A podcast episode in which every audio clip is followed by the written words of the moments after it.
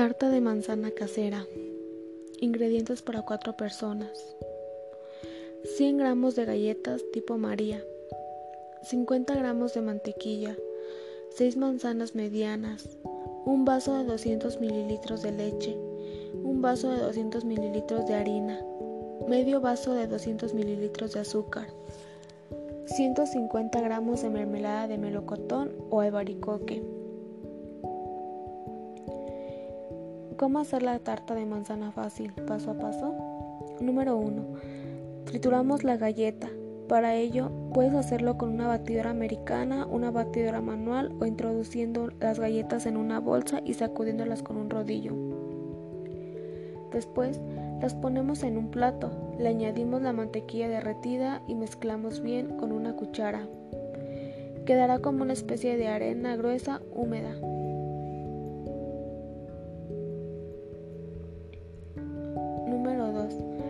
Ponemos esta mezcla en el fondo de un molde desmontable para tartas. Con estas cantidades, en uno de 18 a 20 centímetros estaría bien. Untamos el molde con aceite o con más mantequilla derretida para que no se pegue la tarta. E introducimos la mezcla de galleta y mantequilla.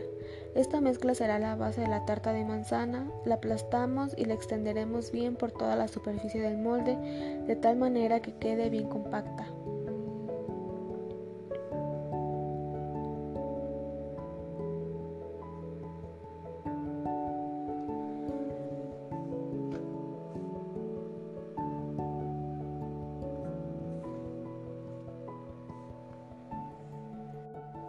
Número 3.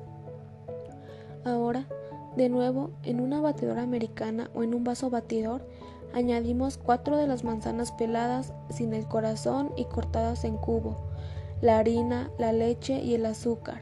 Trituramos todo bien. Número 4.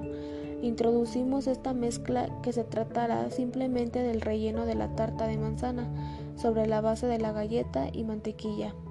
Encima Ponemos las otras dos manzanas, también peladas y cortadas en láminas muy finas.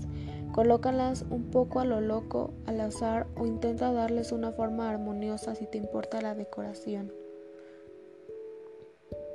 Número 5. Introducimos todo, todo en el horno, previamente calentado a 180 grados centígrados.